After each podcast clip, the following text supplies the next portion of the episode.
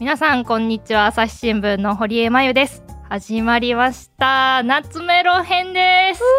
ウェイイエーイ。だこれはですね音声チーム員が、まあ、それぞれですねこれまで第2回ほどやってきたんですけど中高編とか大学編とかそれぞれに懐かしい思い出の曲を紹介するという楽屋裏なんですけれどもついにですね社会人編までやってきました来ましたね。はいうん。ということで今回のメンバーを紹介したいと思います安田恵子です。ビジネスの水野さです。中島信也です。弓永理香です。よろしくお願いしますお願いしますお願いします。弓永さんは初参戦ということではい、とっても楽しみです。いやあのですねなぜ召喚したかというと弓永さんの紹介あの新メンバーなんですけれども紹介会をした時に、まあ、ちょっとねバンギャの道に歩んでいるとそして自身もバンド活動されていたということでですねこれは呼ばないかんとう。うんん。いうことでですね呼ばせてもらいましたね。よろしくお願いします。はいお願いします。ということで、まあ、今回はですねまず弓永さんからご紹介してもらおうかなと思いますそ。れぞれの入社年次とはい曲と、まあ、なんで好きなのかなみたいなお話をしていくって感じでいいですか？あそうですね。今回社会人編ですからね。うん。西暦何年が社会人だったのか。うん。はい。えっと、私はですね、2017年に入社したんですけど、ついこないだじゃないか。すごい。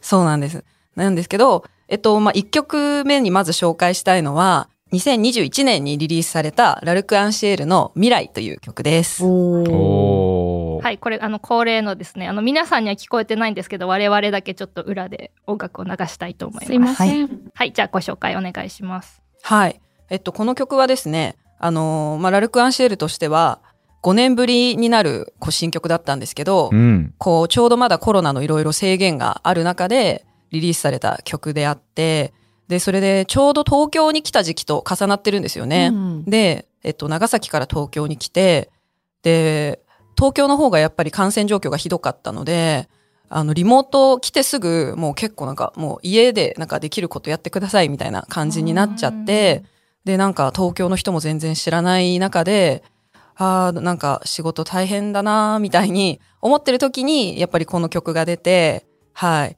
で、この曲はその未来っていうタイトルにある通り、こう、結構なんか、ロックロックした感じの曲っていうよりかは、すごい明るい、うん。そう、明るい、なんかシンセサイザーとかすごい多用してて明るい雰囲気の曲なんですけど、それでもう歌詞の中に、こう、なんだろう、こうみんな一人じゃない、みんなでこう未来に向かって歩いていけるよ、そんな日が来るよ、みたいな感じの歌詞なんですよね。んなんで、まあ、あの、自己紹介会聞いてくれた方はわかると思うんですけど、私、ラルクがずっと好きなので、でもう久しぶりに出してくれた曲が、まあ、こういう曲っていうことで、もう本当何回も聴きましたし、すっごい励まされた一曲です。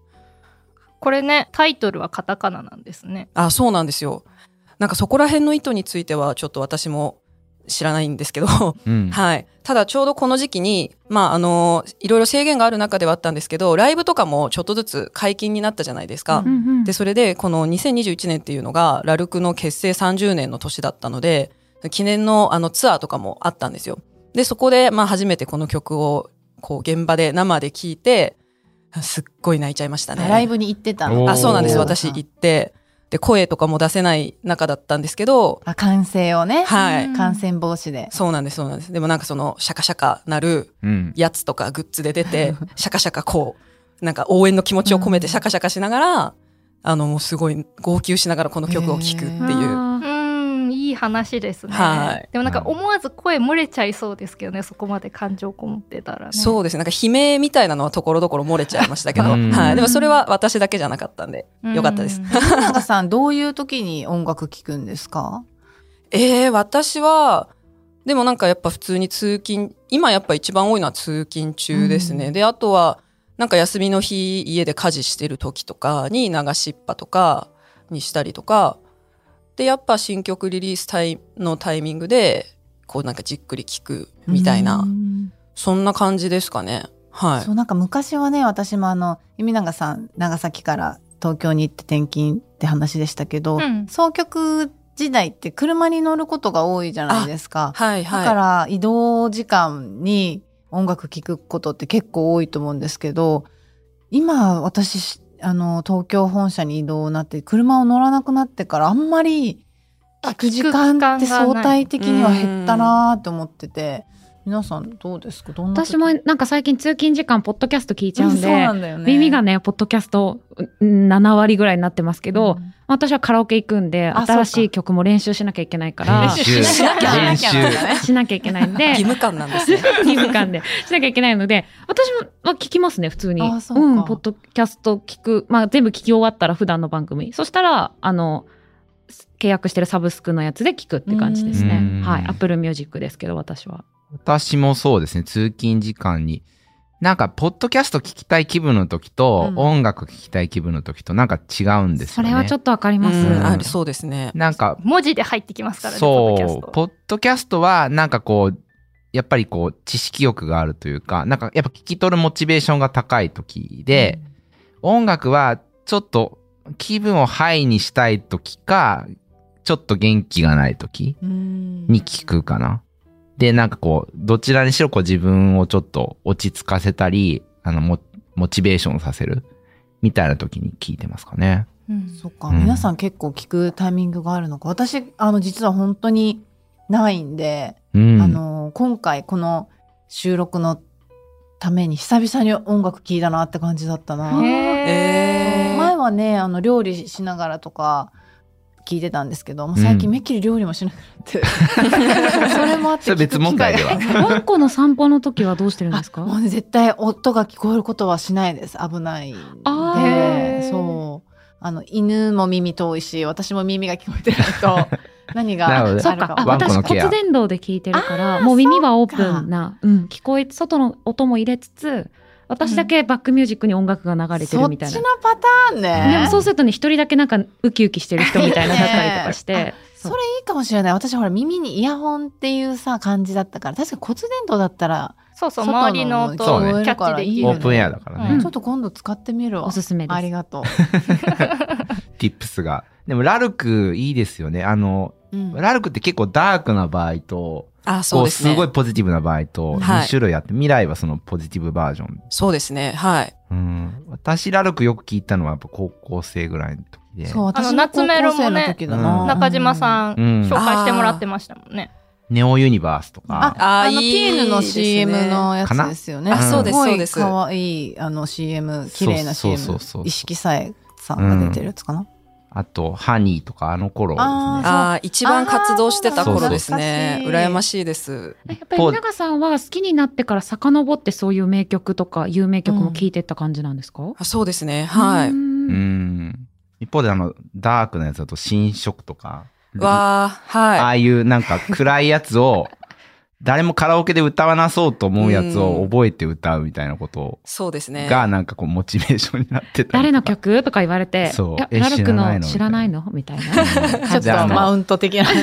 で、あの、ハイドさんのモノマネをするっていうのが楽しい。いや、新色はかなりハードル高いですよ。難しいの。そう、気持ち悪い感じで歌そう、う。難しいし、なんかちょっと本当に気持ち悪いんですよ、うん歌い方とかが。やる人限られないですか、うん大丈夫かな？歌える人、ね。ちょっと癖強な感じで歌ってるっていうことそうですねなんですそうそう。でも一応その当時はシングルでリリースされた曲なんですよ。へあーそうーなんだ。そう。なんか、あの、3連チャンでシングルをどんどんどんって出した時があって、うんその時に流れた。うんと中島解説員何でも本当にできるんですね、さすが。え、いえいえ、とんでもございません。でも未来はね、知らなかった。最近ウォッチしてなかったな、ラルク。ああ、もう最近の曲も、まあ最近は結構そう昔みたいな、うん結構ギターとかが目立つようなロックっていうよりかは、こうシンセとか多用して、あとストリングスとか使っうんて、ちょっと壮大だったり明るかったりする曲が多いかなと思うんですすけどごいポ。ジティブですね。はい5年ぶりって本当待ちましたね、ファンの人はね。いや、そうそうなんですよ。なんかラルクのメンバーって今みんなソロ活動してて、うんあ、みんなそれぞれ。そうなんですよ。それぞれでやってて、なんでラルクはこうなんかたまにそういう、まあ今年は30周年なんでとか、まあなんか今年は全国ツアーやるんで、みたいな時に集まるっていう感じで、もう新曲のリリースはもうほんと全然ないですね。ライブは年一ぐらいでしてるんですけど、うんはい。そうなんだ。いやー、いいね。ねえ。うん。30周年かっていうので私も高校時代聞いてたから、あ、もうそんな。そんな前なんだっていうね。うん時が経つのは早い。早いですね。ねそんなラルク愛を熱く語った。中島さん、はい。はい。ついに来た社会人編。いやねお、おかしいと思うんですよ。今日私たちの手元にね。そう、事前に、はいあの A3 サイズの資料がね、2枚ほど配られたんですけど、カラーのね。そうもうね、あのあの、読めない。文字が多すぎて。ねじゃあ、お手元の資料をこう、ちょっと見ていただいてですね。はい楽屋でそう、ねもっと気軽に話あ、いや、せる。気軽に話していいんですよ。楽屋裏で資料があったのってなかなかないよ。そうはい。ですね。本格的すぎる資料で。はい、これどういう資料ですか？これはですね、音楽のジャンルって、皆さん、なんかなんとなくポップスとかロックとかジャズとか、なんとなく把握してると思うんですけど、なんかこう、年々どんどん細分化されてきていてですね。で、その、ジャンルによって、これが影響されてこういうジャンルが生まれたとか、でこのジャンルの流行りを反発する人たちがこのジャンルを生んだとか、なんかそういう音楽の系譜みたいのがあるらしくてですね。で、今回ちょっとそれを調べた人のなんか PDF があって、それを共有させていただいたんですけど、お手元にあるのは2枚あって、1980年から2020、あ、違うわ、もうちょっと前か。1939年そうですね。戦後間もなくから、2020年あたりまでの音楽の系譜みたいなものですね。まとめたものがあって。だから、例えば、えー2050あ、1950年あたりにロックが生まれ、で、その前には、あの、こあの黒人の方の音楽としての R&B とかがあったんですね。そこからロックが派生してるんですと。で、そこからなんか、えーガレージロックとかサーフロックとかが生まれ、で、サイケデリックロックが生まれ、ロフォークロックが生まれ、プログレッシブロックが生まれ、みたいな形で、ハードロックが生まれ、ヘビーメタルが生まれ、みたいな感え、じで。ロックってめっちゃ種類あるんですね。そうなんですよ。で、なんかもうどんどんどんどん細分化していってると。で、まあ一方でソウル、にファンク、ディスコがあってみたいなところとか、ジャズがあってとか、で、ポップスがまたあって、もっとそういうのの聞きやすい版ですね。で、クラブミュージックがあって、ピコピコ音楽みたいのがまた生まれているみたいな。系譜があって、で、2枚目、2枚目つま歴史の浅い方ですね。で、なんか、私が聞いたことがあるやつをなんか丸してみたりしたんですけど、やっぱなんか偏ってるなっていう。今丸が振ってあるのは、ロックのこの、そうですねオルタナティブロックとか、ブリッドポップとか、あと、えー電子音楽系のエレクトロニカとか、そこからもっと激しいドラムンベースとか。で、あの、前回の大学生編で紹介したのがビッグビートに位置してたんだな、みたいな。ファットボーイスリムとか、ケミカルブラザーズとかですね。待って、字が小さすぎて、ビッグビートがどこにあるかわからない。えっと、資料で言うと真ん中ら真ん辺です、ね。中ら辺です。ねオルタナティブロックの右下あたり。ロックへの接近っていう風に説明があります。そうですね。ロックと電子音楽が融合して、なそこら辺にレディオヘッドがいるみたいな。で、ポストロックっていうのがあって、みたいな。こういう、こういうのを、なんかやっぱ自分が好きなアーティストがあったら、その新譜だけをとか、うんまあ、そのアーティストに直接影響を受けた人の曲までは聴けたりするかもしれないですけど、今そのサブスクで、まあ、あなたのおすすめみたいなの結構出てきますけど、どれだけなんか辿って新しい音なんかアーティストとか聞いてます？皆さん。今まで知ってた人を、こう、の新譜があったら聞くのか、それともなんか新しいジャンルとか新しい人の曲とか聞いたりします？私は私は分け入らない派だな。私は普段はあの推しとか自分の好きなやつとかずっと聞き慣れたやつ聞いてるんですけど、うん。時たまトップ100とかを聞くって感じです。でそれで、ああ、あのドラマのあれだとか、これだ、あ、これ新譜出てたんだ、みたいな感じで、あの、お気に入りに入れてって、辿っていく。うん。うん。確かにあな、ーなんかあのドラマので使われてて知ってる曲とか CM で聞いて、あいい曲だなと思ったものを新しく聞くってあまだ知ってないアーティストさんの聞くってことはあるけど、うんうん。その全く名前もわからないっていう人のを聞いてみるっていうのはあんまりやったことないかもしれないですね。そもそもまあ、ポッドキャストもそうですけど、音って聞いてみないとわからないじゃないですか。だからテキスト上知らないそのアーティスト名とか出てきてても、なんかじゃあそれを聞いてみようっていう敷居が結構高いというか、そうね。だからサブスクでこの、例えば Spotify 内にその5000万曲入ってますとか、クラシックから現代音楽まで全てありますって言われても、実際それを自分でなんか聞こうと思えないっていうか、うん。なんかニュースたくさんあるけど、全部読め、読まないよねみたいなのとなんか近い現象かなと思うんですけど、うーん海永さんとかどうですかそこら辺？私は割と分け入る派ですね。うん。なんか、Spotify とかでその、自分が好きなアーティストのページタップして聞いて、うんでそうすると下の方になんか、この人が好きなあなたにおすすめみたいな、関連動画みたいな感じ出てくるじゃないですか。はい。なんでそこでなんか全然知らなそうなの。でもなんかそれこそそのアーティスト写真とかでなんとなく判断して良さそうかなって思ったら、そのアーティストのトップページにうん。飛んで、あの、なんかトップ何位みたいのがあるんで、なんかそれをちょっと聞いてみるとかはしますね。はいはいはい。だからジャケットとか重要ですよね。なんかこう、そうですね。やっぱ物理的になんかこう、やっぱ印象を最初に紐づけるものとして、うんで昔は CD ショップとか、あの、レンタル CD ショップとかあって、そういうのがこう棚に並んでて、で、その書店員さんみたいな感じで CD ショップの人がなんかポップをつけて、はいこれ好きな人はこれおすすめとか、で、で、ジャケット見てなんかなんとなくピンとくる来ないとかで視聴コーナー行って聞くとか、まあその場であのヘッドホンあって聞けるみたいな視、聴コーナーあったねありま。したね。あったじゃないですか。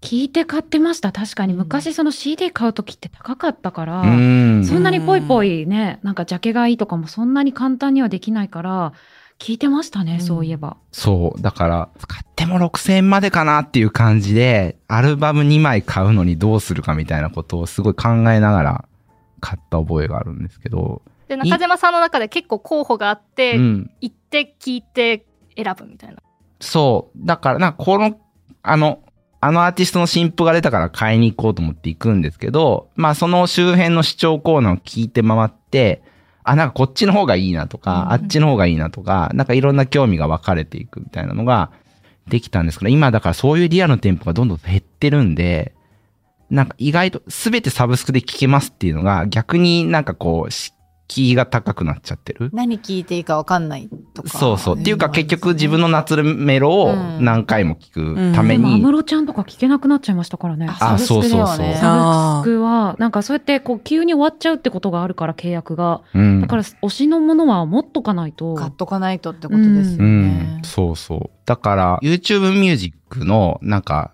ライブラリアカウントで自分でローカルでダウンロードしたやつをもう一度 YouTube Music にアップロードすると、でそれがあの、サーバー上で音音声保存してってくれて聞けるっていうのがあってですね。で、そこになんか数万曲ぐらいあるんですよ。すごいその十何年前ぐらいになんかたくさん集めた曲があって、で、そこで社当時？入社して数年ぐらいですかね。何年入社ですか？中島さん。2004年入社です。2004年。はい。そう。で、入社当時は、なんかすごい暇な部署に 3年間ぐらいいてですね。なんかあの、同期はいろいろ忙しくしてる中で、自分はなんかすごい、もう定時で上がらざるを得ないような仕事があんまりない状況で、すごい暇にしてて、定時最高ですよ。定時ねはい今最高だよ。今となっては羨ましいんですけど、で、なんかその時間を持って、まあ独身だし当時、時間を持って余してどうしようかって時に、あの、お茶の水のジャニスっていうですね、出ました。はい。ついに出たジャニス。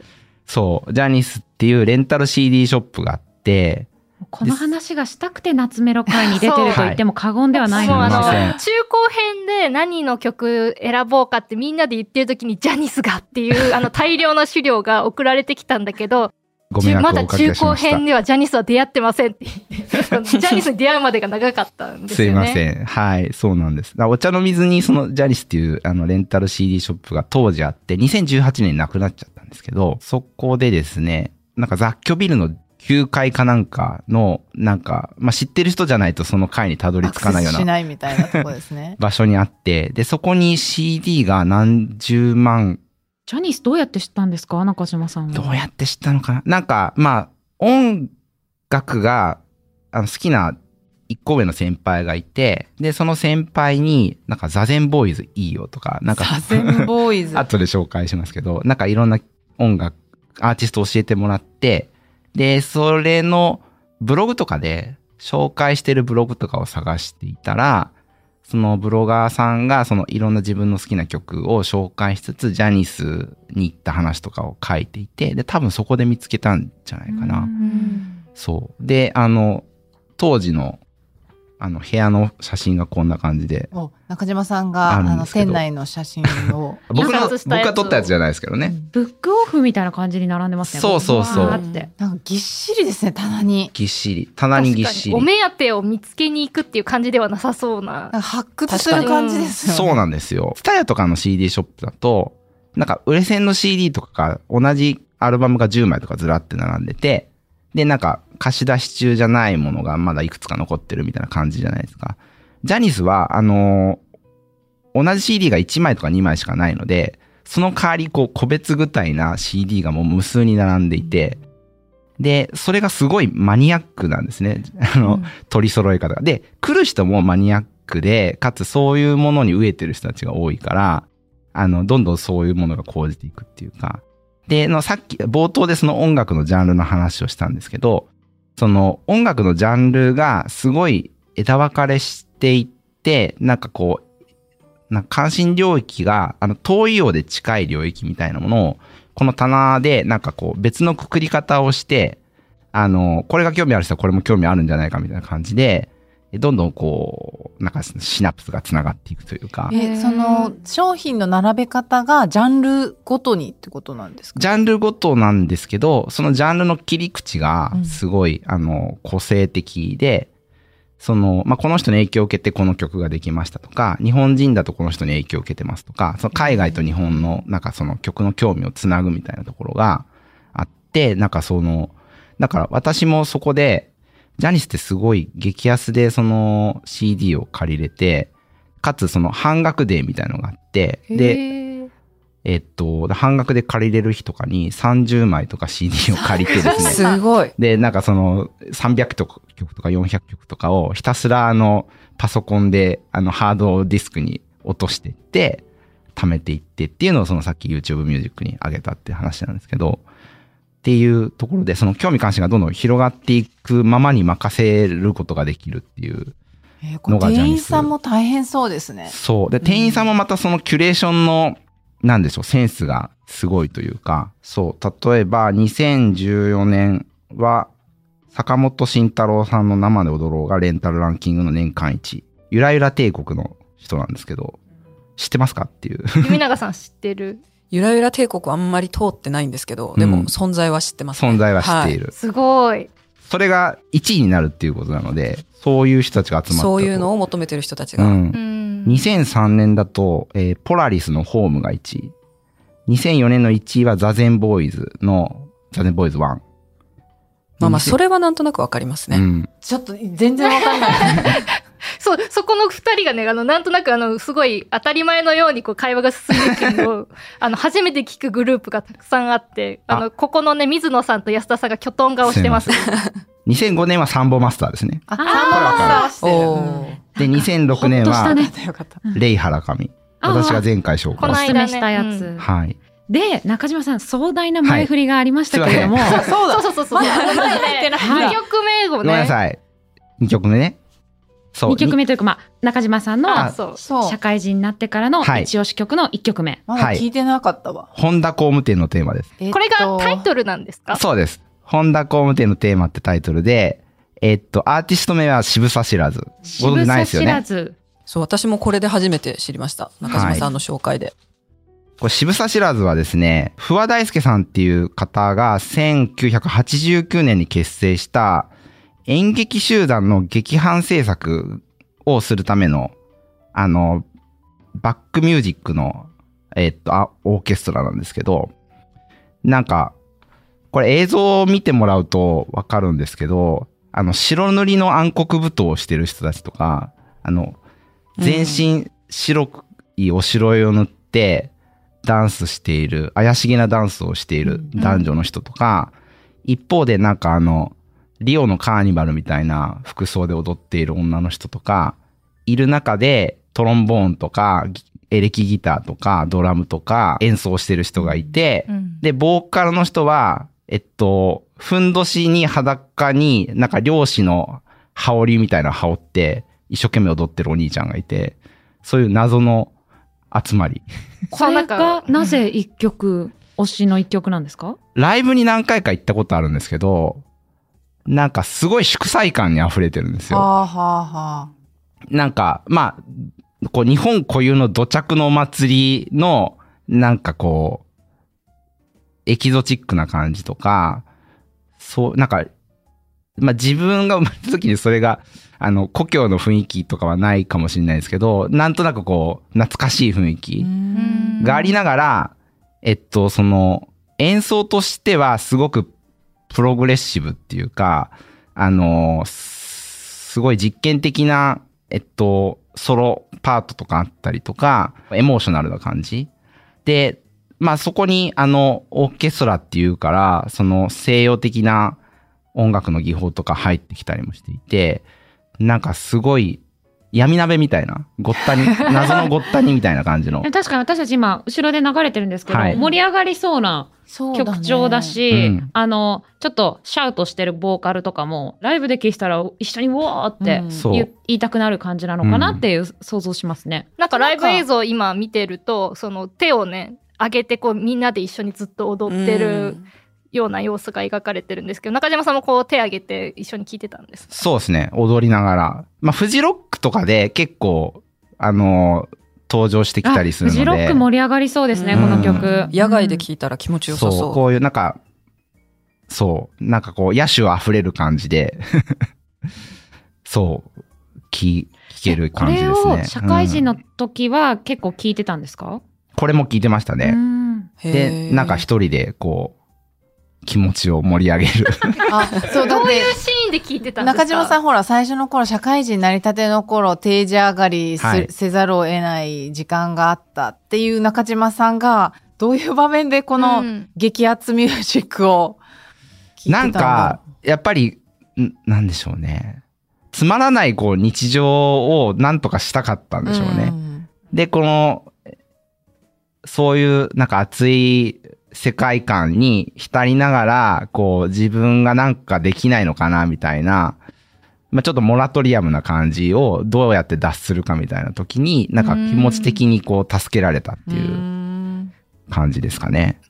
鬱憤をここで晴らす そうそう。っていう中で、まあ、ジャニスでこの渋沢知らずの曲に出会い、またその近隣にあるですね、いろんな曲を見つけていきっていう感じで、ださっき挙げましたけど、そのザゼンボーイズとか、ザゼンボーイズはあの、向井修徳さんっていう、その福岡出身の人が、えー、ナンバーガールっていうバンド立ち上げて、で、その後に立ち上げたバンドなんですけど、コラボしてる人すごい有名な人ばっかりで、あの、Crazy Days Crazy Feeling っていう曲は椎名林檎さんとコラボしてる。うん。とか、まあそういうアーティスト名が出てくると安心 はい。深くうなずく。そう。とか、フィッシュマンズとかですね。フィッシュマンズは、あの、ボーカルの人が1998年に亡くなっちゃったんですけど、海外の、えっと、レートミ、レートヨアミュージックっていう、その音楽好きな人が、そのいろんな曲を、あの、レーティングしていくサイトが、キュレーションサイトがあって、で、そこの日本の、あの、アーティストで1位取ってるんですよ。うん日本では知られてない、あんまり知られてないけど、すごい海外で評価されているバンドとかが、まあそういうジャニスで出会ったバンド。一方で、その、古いプログレッシブロックの、なんかキングクリムゾンみたいなのハマったりとか、感じでいろいろ幅が広がりましたね。はい。でもなんか私もジャニスみたいなところすごい話聞いてて行きたかったなってそう、なくなっちゃったんです。うん。あ行ったことなく終わってしまった。私なんか全然その終わった時にネットで話題になってそれであこんなお店あったんだと思ってうーん。そうなんですよ。私自身は蔦屋でずっとバイトしてて学生時代。あそう。なんですよ。だからこういう個人個人店じゃないなんて言ったらいいですかこういう中小の、うんうん。あのレンタルショップみたいのがなんかしかもそういう時の記事を読んでるとなんかジャニス以外にもいろいろあったみたいで、なんかそれですごいあそうなんだみたいな感じでした。えそのツタヤでは、はい。その CD とかをあそうです。私レンタル店だけ私が働いてる店はレンタルだけやってたんでそうですね。なんかバイトの割引で CD いっぱい借りて帰ったりとか。ああ、そういうのあるんだ。はい。えーそれで店員さん同士でもおすすめし合ったりするんですか？いやなんか私の店舗はあんまりみんな仲良くなくて なんかそういうのはなかったですけどでもなんかやっぱ安くなるしでその時新しく入って入荷してきたものをそれで、まあ、なんか手り手当たり次第借りてうん帰って、うん。パソコンに読み込んでみたいな感じでしたね。中島さんみたいなこと同じだ。でももうやっぱツタヤだったんでラインナップはだいぶふ普通って言ったらあれですけど別にそれがあのジャニスの方が普通じゃないわけじゃないんですけど。普通じゃないと思います。でもね、その学生時代とかにジャニーズに出会ってたら大変なことになってたかもしれない。そうですね。もうお金がなかったでしょうね本当に。いや、それがなんか安く借りれちゃうんですよ。だからやっぱり無料でサブスクで、こう、同じ値段で何でも聞けますよと、なんか、まあ、少額でも自分でチョイスしてレンタルして、聞こうと思って聞いた曲のなんか重みってなんか違うんですよね。0円なのか1円なのかっていうなんか違いがかなり大きく違って、で、自分の中でやっぱりそれは優先的に聞こうと思って、影響を受けようと思って受けに行くみたいなのがあったかなっていう。なんかそこがね、今、こう、ちょっと変わってる状況においてみんなどういう曲を新しくこう、ウィング広げていくのかなっていうのには興味がありますね。なるほど。っていうね、まだね、2曲しか紹介していないんですけど、まあ、結構時間が経ちましたので、一回これでね、締めたいと思います。ごめんなさい。構造崩しちゃってごめんなさい。いいえ、あの、はいまだまだ夏メロ続きますので、初回は終わりたいと思います。みだらさん、ありがとうございました。ありがとうございましたありがとうございました朝日新聞ポッドキャスト楽屋裏ではリスナーの皆様からトークテーマを募集しております概要欄のフォームからどしどしお寄せください。お待ちしております。